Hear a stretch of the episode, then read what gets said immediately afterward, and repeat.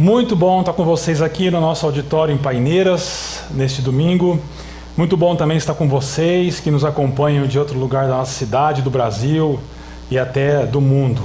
Uma alegria realmente a gente estar junto nesse momento de adoração e de reflexão na palavra de Deus. Bom, março já passou, mas nesse mês que passou nós celebramos o aniversário da nossa comunidade, 21 anos de Chácara Primavera. E como parte desse, desse aniversário, das comemorações, nós ah, estamos refletindo, e hoje é a, último, a última reflexão da série, sobre espiritualidade pós-pandemia, algumas disfunções e alternativas para isso. E hoje a gente vai terminar essa série de reflexões, nós vamos conversar sobre o que a gente tem chamado de espiritualidade sustentável. Mas agora eu já quero chamar para a conversa um querido amigo meu, o pastor André. Bom estar com você aqui, amigo. Tudo bem, Tiago? Satisfação participar aqui junto com você. Sempre é uma alegria trabalhar contigo. E André, é, como você é um querido amigo, eu quero te chamar para responder uma pergunta fácil. o que seria uma espiritualidade sustentável? Uhum. Mas eu acho que antes de você responder para nós isso, uhum. seria interessante se você fizesse uma rápida, um rápido apanhado do que nós conversamos e nós trabalhamos até aqui nessa série de mensagens. Legal, Tiago. Ah, ao longo do mês de março, nós refletimos sobre modelos, perfis de espiritualidade que nós interpretamos que surgiu ou que já estavam ali presente ao longo desses dois anos de pandemia, né? Então, cada semana nós refletimos acerca daquilo que é uma disfunção desse modelo e qual a alternativa que vem ao local uhum. para sobrepor essa disfunção e reorientar os nossos corações. Mas deixa eu chegar aqui na televisão para apresentar de uma forma mais fácil sobre o que seriam esses modelos, o que seriam esses perfis. Ah, no primeiro domingo, nós refletimos sobre a espiritualidade hedonista, né? ou seja, é um modelo de espiritualidade orientada pelo prazer. Prazer não necessariamente é algo ruim, o prazer é uma boa criação de Deus, não é esse o ponto. A questão é ter uma vida orientada pelo prazer como um fim em si mesmo, é o alvo da vida. Né? Então, a, todas as minhas decisões são orientadas e motivadas pela busca do prazer. E como alternativa a essa disfunção está no estabelecimento de prioridades prioridades. A partir do momento que Cristo se torna o centro das nossas vidas, e isso também se sobrepõe para as outras áreas né, dos nossos círculos de amizades, no nosso trabalho, na nossa vocação, no nosso ministério, etc., ali nós também encontramos prazer. Então, a alternativa a essa disfunção significa o estabelecimento de prioridades. A segunda espiritualidade se refere à espiritualidade autônoma. E aqui nós refletimos num perfil de uma pessoa que onde ela se basta. Ela ela é uma pessoa que vive a sua espiritualidade com iguais, ela não quer interagir com pessoas que eventualmente pensem ou sejam diferentes delas, quando no contexto de uma comunidade nós encontramos a unidade na nossa diversidade. E assim, como resposta a essa disfunção que é marcada pelo orgulho, né? o orgulho que motiva uhum. todos os pensamentos e ação está na humildade. Então, todos nós, quando nós olhamos, eh, refletimos acerca da palavra de Deus, a primeira forma que ela vem para nós é mostrando o nosso pecado. Isso é com todos nós, mas também com o autônomo, porque ele precisa enxergar o seu orgulho e, a partir disso, abraçar-se na humildade que nós temos na graça e também no amor de Deus. E na semana passada, nós tivemos a reflexão sobre a espiritualidade digital. Aqui, como a, a espiritualidade digital digital ela se torna uma disfunção quando isso é marcada pelo consumismo. Ou seja, eu abro mão de um convívio da comunidade local e eu transformo a minha espiritualidade numa, num, num Netflix gospel, né? num Netflix religioso. Então eu tenho, não tenho mais vínculo com a comunidade local, mas eu estou assistindo dos diversos meios que geralmente reafirmam aquilo que eu já penso, mas não me confrontam não confronta o meu consumismo. Né? Então, a, logo, uma espiritualidade digital que é alternativa, tanto para os que estão aqui em Campinas, mas os que nos acompanham remotamente em várias partes do Brasil e do mundo, é compreender o engajamento. Então, essa é a minha comunidade como fonte primária e a partir dali, então, a, o, o, mecanismo, o meio digital, ele se torna um benefício uh, e um canal, um meio que vem ao encontro da nossa maturidade e espiritualidade na fé cristã. Então, assim, à medida que nós conversamos sobre essas disfunções e alternativas, ah, nós também fomos apontando o caminho. Uhum. Mas hoje a ideia seria a gente apontar um caminho consolidado de uma espiritualidade sustentável. Exatamente. A ideia é pensar no médio e longo prazo. É, porque essa palavra sustentável, quando eu te ouço, ah, eu, eu, eu, ouço essa palavra, ou sustentabilidade, eu logo penso na questão ambiental. Uhum. Tem alguma relação? Olha, interessante porque a palavra sustentável ou sustentabilidade vem da raiz latim do sustentare, que significa preservação, do cuidado, da manutenção, sempre com essa mentalidade no médio e longo prazo. Então, uhum. isso é muito importante, né? Então, trazendo isso para a nossa espiritualidade cristã, quando a gente fala em espiritualidade sustentável, a gente não está pensando em algo que se reflete hoje e esquece amanhã cedo na hora de ir para o trabalho. Não. É algo que vai, vai ao encontro da nossa vida no médio e longo prazo para que a gente viva e reflita com aquilo no nosso dia a dia. Uhum. Uhum. É, eu acho que é parecido com a ideia, por exemplo, de economia sustentável. Uhum. Porque nós precisamos de desenvolvimento econômico. Isso é importante, certo? Certo. Mas, ao mesmo tempo, ela é, é deve ser uma economia sustentável no sentido de que preserva pessoas, dignidade da vida humana, preserva o meio ambiente e isso faz com que seja então uma economia que consiga se manter e se sustentar a, a médio e longo prazo. É, é interessante porque quando, por exemplo, né, especialistas dessa área ambiental falam em ecologia sustentável, eles vão dialogar com outras áreas, como uhum. economia, como sociologia, o impacto social daquilo, ou seja, é um diálogo interdisciplinar. E quando nós tratamos de uma espiritualidade sustentável, não é algo que se concentra aqui dentro do prédio, né, mas que tem diálogo, impacto no nosso dia a dia, na nossa vida, nas dificuldades que nós enfrentamos lá fora, nos desafios, né? Porque é lá que é lá que a tentação acontece, do é. lado de fora, né? E eu acho que se torna um tema mais importante ainda no momento que a gente vive. Exato. Né? Ao, ao final dessa pandemia, se Deus quiser, termina logo. Uhum. Mas no mundo também, com guerras, com problemas é, dentro do nosso país, problemas econômicos, problemas sociais, problemas políticos, como é possível ter uma espiritualidade sustentável nesse cenário? Por isso que eu acho que é um tema interessante. Esse, é, esse é o desafio, né? É. Mas, Tiago, quando a gente olha para as escrituras, tá?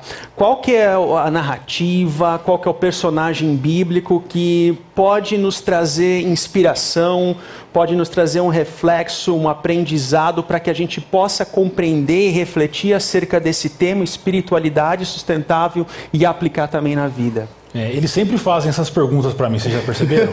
qual é o texto, qual é a Bíblia que fala sobre isso? Né? O Hugo fez, agora o André. Mas eu acredito que a Bíblia fala muito sobre isso, porque a Bíblia apresenta o que seria uma espiritualidade saudável, e a gente pode chamar de espiritualidade sustentável. Né? Uhum. Você lembra de alguém, de alguma história, de algum personagem que tenha uma espiritualidade assim? Você que nos acompanha aí, põe no chat aí para o Augusto. Ah, eu acho que esse personagem tem uma espiritualidade saudável ou uma espiritualidade sustentável. Quem seria?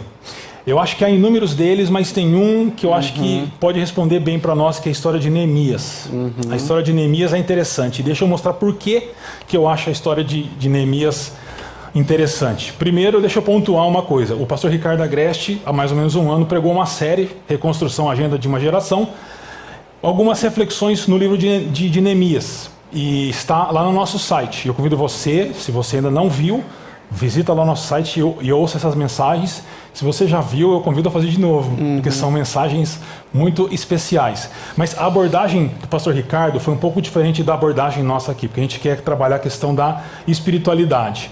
Ah, então, eu diria que o contexto de Neemias é interessante, André, para essa questão da espiritualidade. É claro que é um contexto complexo, mas eu quero fazer quatro destaques apenas aqui. O primeiro é com relação ao exílio. A história de Neemias se passa dentro do exílio. Então, a cidade de Jerusalém foi conquistada pelos babilônios e aí é o exílio do povo judeu. E Neemias ele nasce no exílio, ele uhum. nasce longe da sua terra e é esse local de exílio mesmo. A outra característica interessante é a, é a destruição. Então, o povo de Deus sofre em Jerusalém porque o povo está sofrendo porque a cidade e os muros estão destruídos. Então, é um cenário de destruição. Né? Uhum. E também um terceiro ponto é uma carta. Quando você lê o livro de Esdras, você precisa ler o livro de Neemias junto. Porque na Bíblia hebraica é um livro só, Esdras e Neemias. E no livro de Esdras, capítulo 4, tem uma carta que algumas pessoas que não queriam a reconstrução de Jerusalém, escreveram para esse rei que Neemias vai conversar. E esse rei decretou a parada da reconstrução dos muros de Neemias. Então, além do exílio, além da destruição, havia uma decisão desse rei de não permitir a reconstrução dos muros de, de Jerusalém por questões políticas e econômicas. Né? Mas há o último aspecto do contexto que é interessante, que é o fato de Neemias ser o copeiro do rei. A gente acha que copeiro é aquele que guarda os copos do rei, né? Não é só isso, tá bom? Ele era quase um primeiro-ministro, assim. Não chegava a ser, mas quase. Né? As pessoas, para terem acesso ao rei, passavam por ele. O rei confiava muito nele. Era uma pessoa que tinha a confiança do rei. E era um cargo, era um, era um cargo público muito bom. Ele estava muito bem, devia ter um salário enorme, tinha muita consideração social. Uhum. E quando a gente olha para isso, a gente pode fazer algumas relações com o que a gente está vivendo hoje, você não acha? Não, é verdade. Então, quando eu olho para esse ciclo, né, voltado ao exílio, à destruição, essa carta, né, o fato de ele ser copeiro. É interessante porque ao longo dessa, dessa série de mensagens nós refletimos de que, guardadas as devidas proporções, nós vivemos ao longo desses dois últimos anos situações análogas com o exílio, Sim. né? Agora pensando exatamente na vida de Neemias, como é que ele então vive essa espiritualidade sustentável nesse contexto específico e como isso vem para as nossas vidas? É, isso é uma pergunta interessante, mas antes de, de começar a responder, deixa eu trazer mais um detalhe aqui. Uhum. Neemias não estava perto de Jerusalém.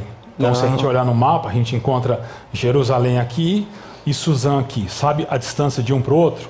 1.500 quilômetros. Só que não tinha avião, não tinha carro, era camelo. E aqui você tem o deserto da Arábia, ou seja, não era algo fácil e simples de fazer. Né? Agora, olhando para o texto de Neemias, eu encontro pelo menos, André, duas características de uma espiritualidade sustentável.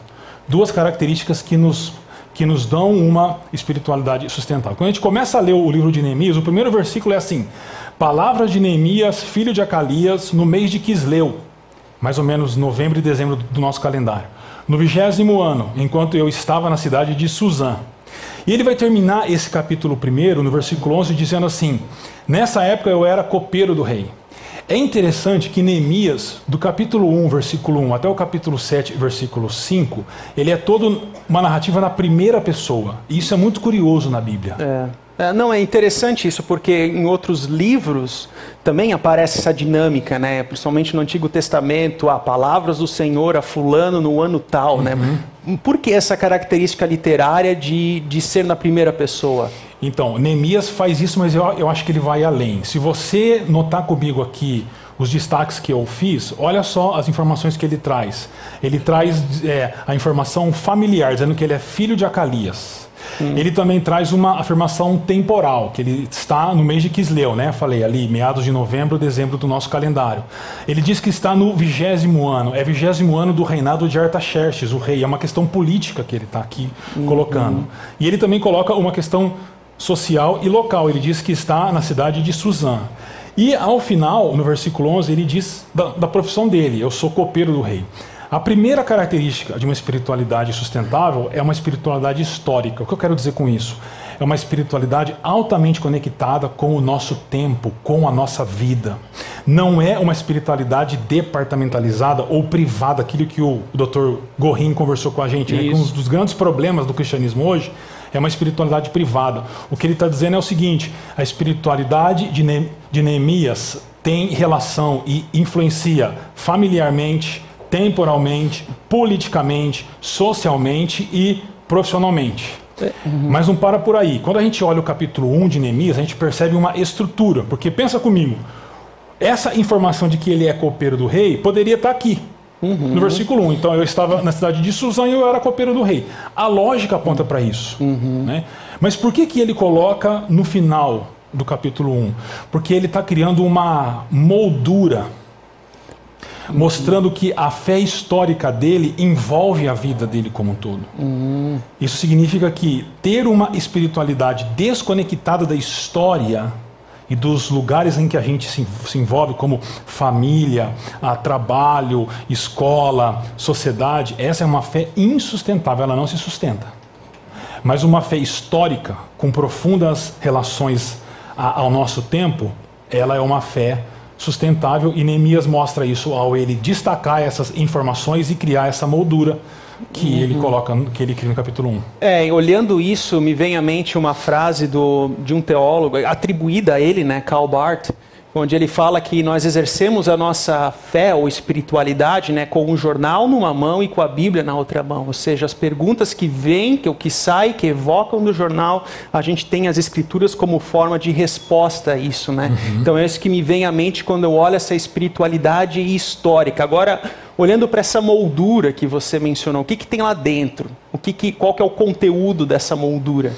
Então, é interessante porque a primeira característica é a espiritualidade histórica. E quando a gente olha para essa moldura, a semelhança de um hambúrguer, a carne está no meio, certo? Que é o que interessa. Ah, não sei se você gosta de hambúrguer sem carne, aí não tem graça.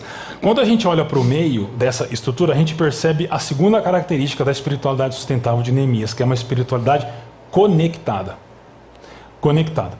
Então, o que, que acontece? Neemias está lá, funcionário público, ganha bem, socialmente ele está bem, Está super bem, vivendo super bem. Aí chegam pessoas de Jerusalém, lideradas por um homem chamado Anani, que era talvez o irmão dele. E ele então pergunta para esse homem: como é que estão as coisas lá? Como é que estão as pessoas que estão vivendo lá? Como é que está a cidade? Ele diz assim: Neemias, o negócio está feio. Eles estão sofrendo absurdamente e a cidade está destruída. A resposta de Neemias qual que é? Quando ouvi essas coisas, sentei-me e chorei. Passei dias lamentando-me, jejuando e orando ao Deus dos céus. É interessante porque essa espiritualidade de, de, de Neemias, ela tem duas conexões. A primeira conexão é a conexão com pessoas. Ela é conectada com gente. E a gente percebe isso nesses primeiros três verbos: ouvi, sentei-me e chorei. E a segunda conexão é uma conexão com o próprio Deus. E a gente vê isso nos outros três verbos: lamentando-me, jejuando e orando. Então, rapidamente pensando nessas conexões, né? Porque uma segunda característica de uma espiritualidade sustentável é que ela é conectada com pessoas e Deus. Uhum. Com pessoas é interessante porque quando chegam os chega a caravana lá de Jerusalém, não são eles que relatam o que está acontecendo, mas Neemias pergunta o que está acontecendo. Note, você precisa sempre lembrar, a posição de Neemias era muito confortável ele não tinha nada a ver com Jerusalém. Ele não nasceu lá, ele não conhece lá, ele está longe daquela realidade. Mas quando aquelas pessoas chegam, ele pergunta, porque ele se interessa por aquelas pessoas. Uhum. Mas ainda, quando ele ouve a notícia de que as coisas estão ruins lá, o texto diz: sentei-me. Mas aqui precisa parar um pouquinho, porque não é sentar assim, ah, peraí, o negócio está feio, puxa uma cadeira para sentar. Não. A ideia é a seguinte: ele levou um soco e caiu para trás. Uma paulada. Uma paulada. Ele sentiu o problema. Ele foi atingido pela situação uhum. daqueles que estavam lá. E a consequência natural disso é que diz que ele então chorou. A ideia é de que ele então se conecta emocionalmente com aquelas pessoas. Isso significa que uma espiritualidade sustentável precisa estar conectado com outras pessoas, mas não uma conexão superficial mas deve ser uma conexão profunda com outras pessoas. Uhum. E que distâncias não mudam o fato de nós estarmos conectados com as pessoas. E nós precisamos nos importar com as pessoas, nós precisamos ser atingidos por aquilo que atinge essas pessoas, e nós precisamos ter uma conexão emocional com as pessoas. Nós vivemos num mundo individualista, uma espiritualidade individualista, talvez autônoma, uhum. não é uhum. sustentável. É, e o que me chama a atenção é que ele ouve, ele senta, né, essa paulada, ele chora, uh, ele jejua, etc. Uh, ah, é, é, totalmente contrário àquilo que é a minha natureza, porque, porque a natureza humana ela quer ser o senhor da razão ela né, tem o ego ah, subestimado, mas não, ele ouve, ele senta, ele chora. Então a espiritualidade conectada com as pessoas, isso é interessante, sim, sim. né? Ele poderia pensar assim: puxa, que chato, né, a situação deles. Uhum. Fazer o quê? Azar o deles. Uhum. E aí a uhum. gente, ele volta para trabalhar. A gente pode fazer isso quando a gente conversa com alguém que fala que está com problema no casamento. A gente pode fazer isso quando a gente conversa com alguém que está com problema em casa, com problema financeiro.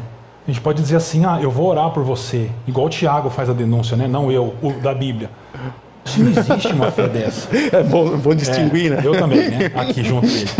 Mas é preciso ter essa conexão com pessoas, porque não há espiritualidade sustentável sem conexão com pessoas. Mas há uma segunda conexão que é com Deus. Uhum. Aí eu trouxe o um versículo aqui para o meio para entender, porque é interessante que eu, eu, eu disse, né? Neemias não nasceu lá, ele não estava lá quando a Babilônia tomou, mas ele se lamenta pelo, pelo que está acontecendo. E se você ler a oração na sequência, no versículo 6, ele vai dizer assim: perdoa os nossos erros. Uhum. Mas ele não cometeu erro nenhum. Uhum. Mas ele se coloca dentro, ou seja, ele diante de Deus, em uma conexão com Deus, ele se coloca do lado de dentro do problema e, e lamenta aquilo que estava acontecendo. O segundo verbo aqui é jejuar, ele estava jejuando. E aqui tem a ideia de processo, porque é um particípio, ou seja, ao longo dos quatro meses ele jejuou algumas vezes. É, tem um, um, monte de ideias sobre jejum, mas basicamente para o que importa para nós aqui é o seguinte: jejum é quando a gente cala o nosso coração, quando a gente tenta calar as nossas vontades, quando a gente tenta submeter as nossas vontades à vontade de Deus. Porque se a gente controla a boca e a língua, a gente controla tudo do nosso corpo. Uhum. E por fim, um processo também, porque é um particípio, ao longo dos quatro meses, ele passou orando ao Senhor. E orando aqui não é só falando, né?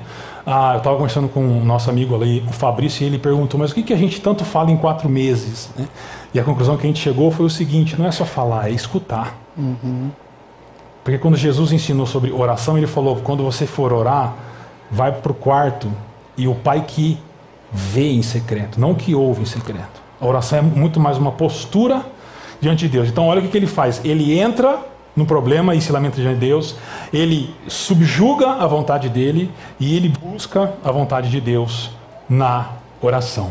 Então, eu diria que duas características de uma espiritualidade sustentável, André, uhum. é o fato dela ser histórica, ou seja, profundamente conectada com os nossos dias e os ambientes em que a gente está vivendo, porque se não for assim, ela não será sustentável, e uma espiritualidade altamente conectada com pessoas e com, Deus. Deus. Histórica no sentido do jornal na mão, a Bíblia no outro, Sim. conexão com pessoas, aprendendo, vivendo em comunidade, vivendo no ambiente público, vamos dizer assim, uhum. mas também com Deus, né, no sentido da minha relação com Ele, que também é alimentada e que flui no restante da vida. Né? Dá até para dizer, Tiago, que existe um ter uma terceira característica como consequência dessa espiritualidade histórica uhum. e dessa es espiritualidade conectada com pessoas e com Deus, que seria a espiritualidade missional.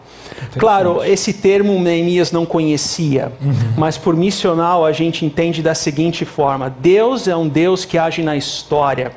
Deus não é como aquele cara da, da, da, Lembra daquela música dos anos 90, né? Tudo que eu quiser, o cara lá de cima vai me dar. Não, Deus é aquele que age na história.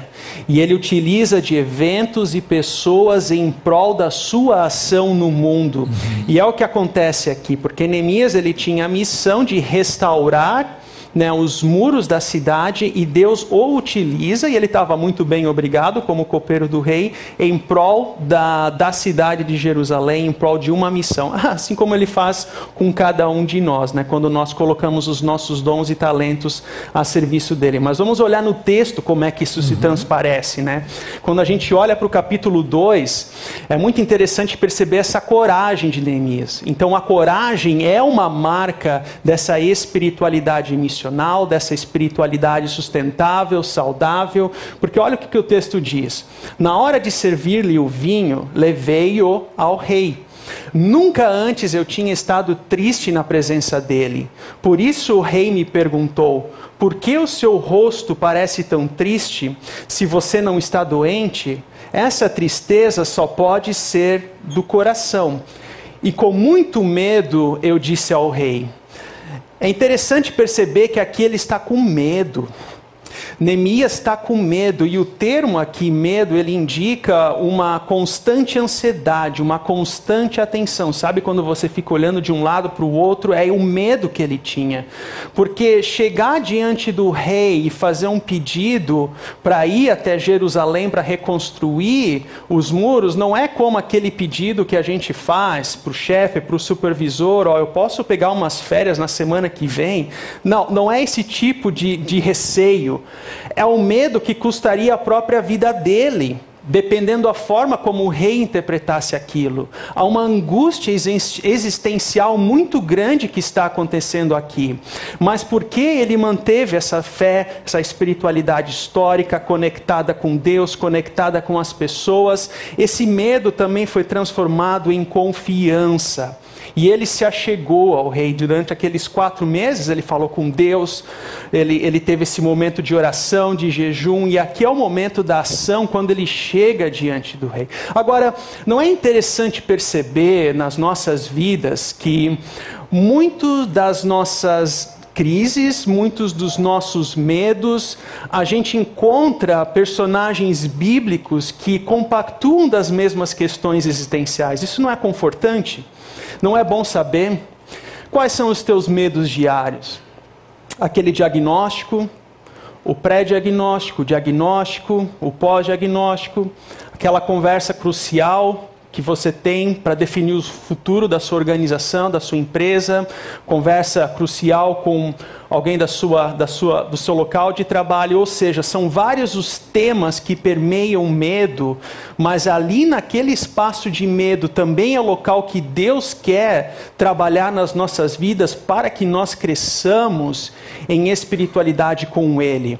Não porque Ele gosta de olhar lá de cima e ver, ó, oh, como é bom ver sofrer. Não, não por causa disso, mas porque nós, de uma forma especial, mesmo nas nossas angústias existenciais e no medo, aqui se referindo de uma forma específica, nós também podemos crescer com Ele, e isso traz conforto.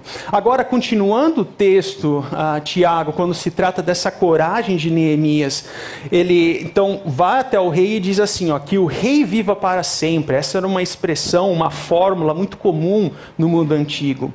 Como não estaria triste o meu rosto, o triste é o semblante de Neemias, se a cidade em que estão sepultados meus pais está em ruínas e as suas portas foram destruídas pelo fogo?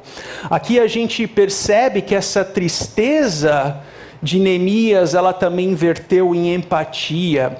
E aqui entra nesse ponto da espiritualidade conectada com o outro, Tiago porque Neemias ele tem essa empatia, esse amor pelo outro e por muitos que ele nem mesmo conheceu. E a pergunta que nos compete é hoje é quando foi a última vez que nós choramos pelo outro? Quando foi a última vez em que nós sentimos tristeza pelo outro? Isso é empatia, porque no nosso mundo, na nossa sociedade tão individualizada, o outro é que se exploda, né? Como, uhum. Mas aqui a espiritualidade saudável, sustentada, é aquela que olha para o outro e diz: Eu me importo contigo. Eu me importo contigo. Porque em Cristo eu sou teu irmão, eu sou tua irmã. E essa tristeza, ela verte em empatia. Mas também nesse tópico da coragem de Neemias, a gente percebe um outro detalhe muito interessante no versículo 4. Porque daí o rei responde para ele: O que você gostaria de pedir? Aí ele diz: Então orei ao Deus dos céus e respondi ao rei.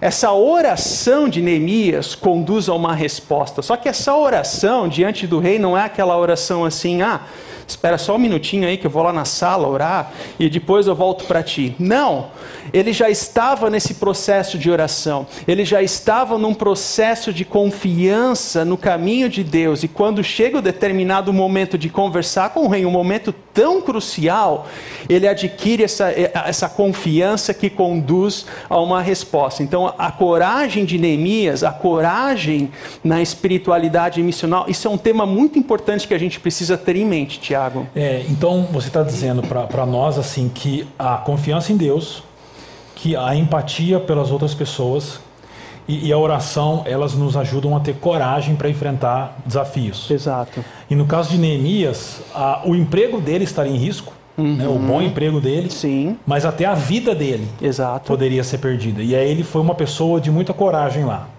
Mas a nossa situação não é a mesma de Neemias, graças a Deus por isso. Como é que nós aqui hoje podemos ter é, esse tipo de coragem? Oh, eu creio que Ray Aldenburg ajuda a responder essa pergunta, Tiago. Ele foi um sociólogo e ele faz uma distinção dos três espaços, né, que todos nós exercemos nas nossas vidas. Ah, nós estamos envolvidos socialmente em pelo menos três diferentes espaços. O primeiro deles é a nossa casa. O segundo espaço tem a ver com o nosso trabalho, o exercício da nossa vocação. E o terceiro espaço é a vida em sociedade, é a vida em comunidade. Né? Então aqui ele está pensando nos locais, vamos chamar assim, neutros: é a praça, é o café, é o clube, e assim vai. E, e, e por assim uh, por diante. Claro que para muitos o trabalho também veio para dentro de casa, né? mas para efeitos pedagógicos, vamos dizer assim, a gente divide esses três espaços. Mas Ray Alburg, ele não está falando numa perspectiva cristã ou para dentro da espiritualidade cristã, mas a gente pode aqui traçar paralelos de como a gente pode uh, executar uma espiritualidade missional em todos esses espaços. De que forma Deus tem te utilizado dentro da casa? Como um pai, como uma mãe, como um filho, como uma filha?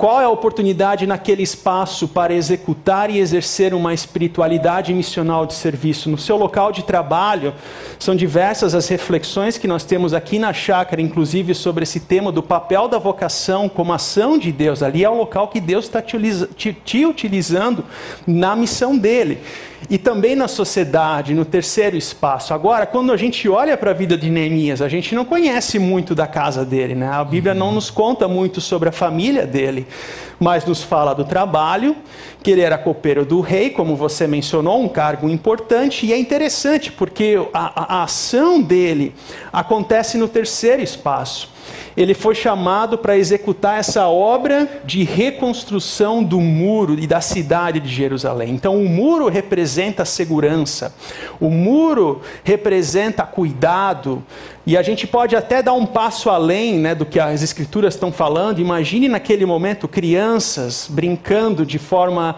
uh, segura naquele espaço, famílias no final do tarde passeando, porque é a segurança do muro. Ou seja, é o bem-estar da sociedade que a espiritualidade cristã não é algo meramente privada, uhum. mas que traz impactos também no nosso trabalho, na nossa vocação, assim como na sociedade. Mas continuando aqui, a gente percebe também uma estratégia, que é uma palavra que a gente precisa saber colocar no local certo.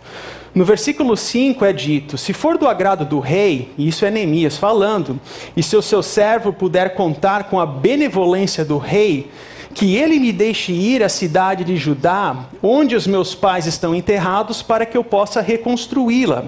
E o que, que acontece na sequência é todo um estabelecimento não apenas do favor do rei ao pedido de Neemias, mas estratégia sendo montada.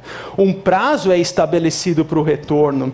Cartas são enviadas ao rei para diversos governantes por uma questão de logística. Uma escolta, o rei oferece uma escolta para que ele possa ser deslocado com segurança. Mas o que abraça todas essas ações está no versículo 9, algo que é muito importante. Visto que a bondosa mão de Deus estava sobre mim, o rei atendeu os meus pedidos.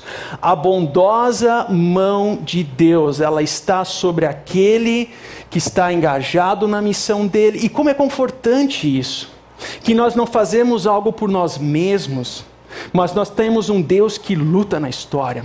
Nós temos um Deus que vai à frente de nós. Nós temos um Deus que vem até nós com sua bondosa mão. Isso é graça.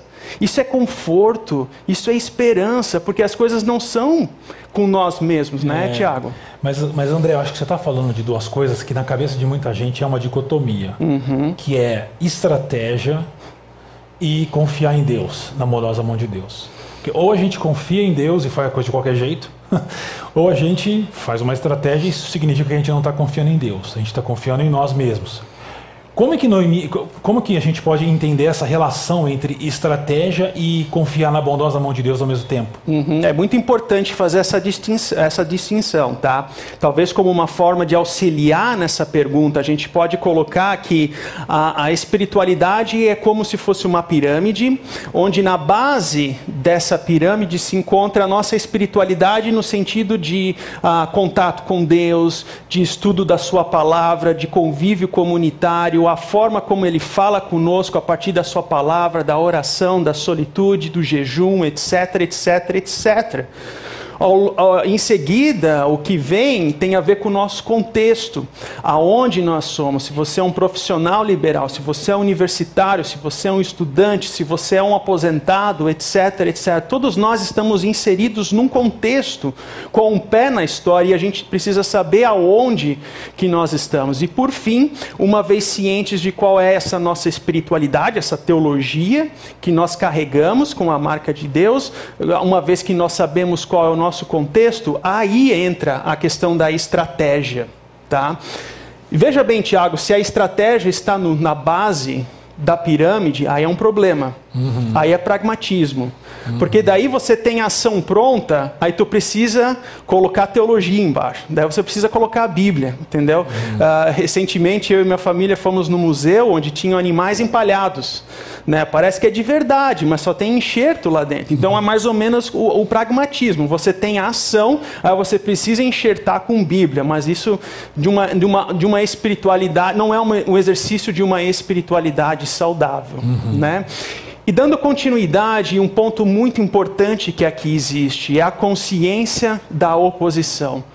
Engajamento numa espiritualidade saudável reconhece o local da oposição, ela existe.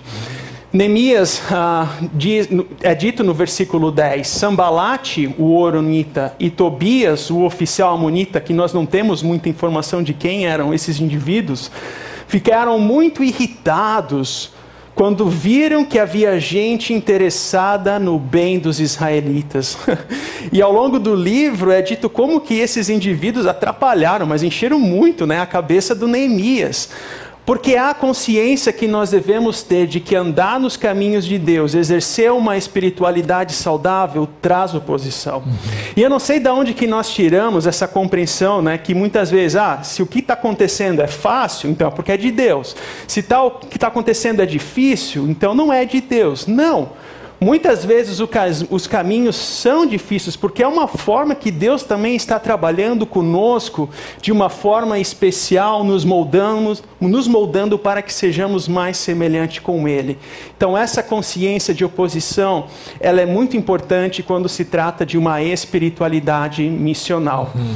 E assim, Tiago, a gente se caminha para o resumo da ópera, né? Então, a gente fala de uma espiritualidade sustentável que é marcada por uma espiritualidade histórica, ou seja, um pé na história. Nós temos um pé em Campinas, nós temos um pé, independente dos que nos acompanham remotamente na sua cidade, nós olhamos ao redor e enxergamos o que está acontecendo ao nosso redor mas nós também temos essa espiritualidade conectada com Deus e também com as pessoas, mas não para por aí. A espiritualidade sustentável também tem como característica um engajamento missional, agir na obra de Deus, ser usado por Ele na história. E isso nós exercemos a partir dos nossos dons, dos nossos talentos, no ministério da comunidade, na tua empresa, no teu escritório, na universidade, como estudante, como aposentado. São diversos os locais e os espaços onde nós exercemos essa, esse engajamento missional. E é interessante como que é, uma espiritualidade histórica leva a uma espiritualidade conectada. Uhum. E conectada leva a uma espiritualidade missional. Isso. Que promove de novo um Exatamente. entrar na história. Exatamente, é um uhum. ciclo, né?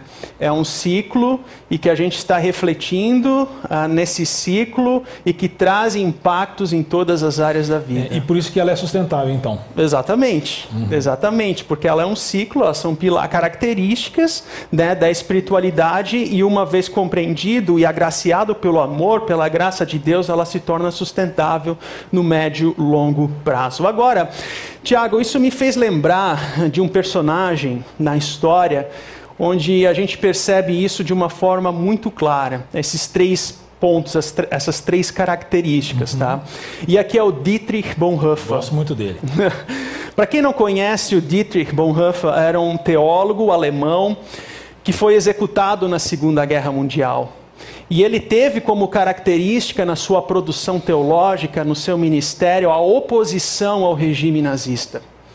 E é interessante porque ele tinha um vínculo histórico muito centrado. Ele, em determinado momento, estava nos Estados Unidos, ele poderia ter permanecido lá mas ele decidiu voltar para a Alemanha porque ele sabia do que estava por acontecer na Alemanha, em toda aquela situação.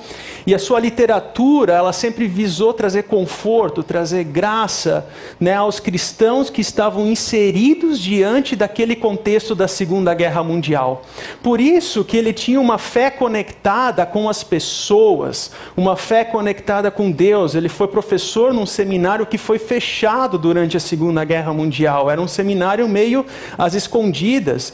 Ou seja, ele estava ciente do que acontecia, mas ele também queria estar conectado com Deus.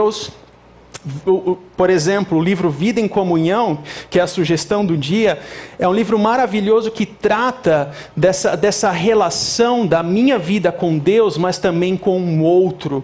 E ele também tinha um engajamento missional, mesmo que ele também não conhecesse esse termo. Por, por quê que ele tinha esse engajamento missional? Olha essa carta que ele escreve.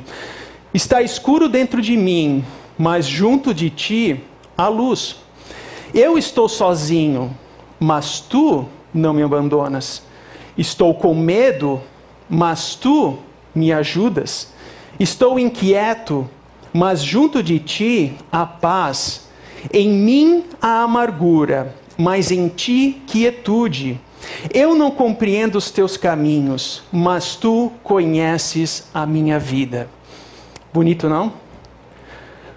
O detalhe é que ele não escreve essa carta, essas palavras, numa manhã de primavera, de sol, com passarinhos cantando, com um bom copo de café. Não, ele escreve na prisão, a poucos dias da sua execução. E essa é uma das orações que ele realizava com outros presos porque ele ministrava e ensinava a palavra de Deus também com outros que estavam ali na mesma situação que ele. E ele foi executado em 9 de abril de 45, nós já estamos aqui no dia 3 né, de abril uh, de 45, poucos dias antes do término da guerra, e a marca que fica, o exemplo que fica para nós em se tratando de espiritualidade sustentável é que haverão dias das nossas vidas onde que eu olho para mim mesmo e está tudo escuro. É a marca do meu pecado que está em mim. Haverão dias em que eu vou me sentir, eu vou me sentir sozinho. Haverão dias em que eu estarei com medo. Olha Neemias também. Haverão dias que eu estarei inquieto, com amargura, não compreendendo o caminho de Deus mas é ali, naquele vale, da tristeza e do sofrimento e do medo, que nós também podemos olhar para a cruz e perceber que diante de Deus há luz, diante de Cristo nós, ele, nós sabemos que Ele não nos abandona, Ele se faz presente, Ele nos dá direcionamento, Ele nos dá conforto, Ele nos dá graça. espiritualidade sustentável não é os dez passos para a vida feliz com Jesus, mas é a ciência da realidade do pecado no mundo com a certeza de que a graça de Deus ela se faz também presente. Então, assim, Tiago, nós temos essa, essa dimensão da espiritualidade sustentável, histórica, conectada, missional. Muito interessante, André, perceber assim que Neemias, como a gente está conversando aqui, tinha uma espiritualidade sustentável porque era histórica, era conectada com pessoas de Deus e missional a gente vê também que o. Eu nunca vou acertar o nome, mas eu falo Bonhoeffer. ele também tinha, porque ele podia ficar em Jerusalém. Ah, ele podia ficar em Suzã, Estados Unidos. Uhum. Ele foi uhum. para Jerusalém, para Alemanha. E morreu por causa disso. Hum, exato. Ele se conectou. Eu li esse livro sobre comunhão dele. Maravilhoso uhum. esse livro.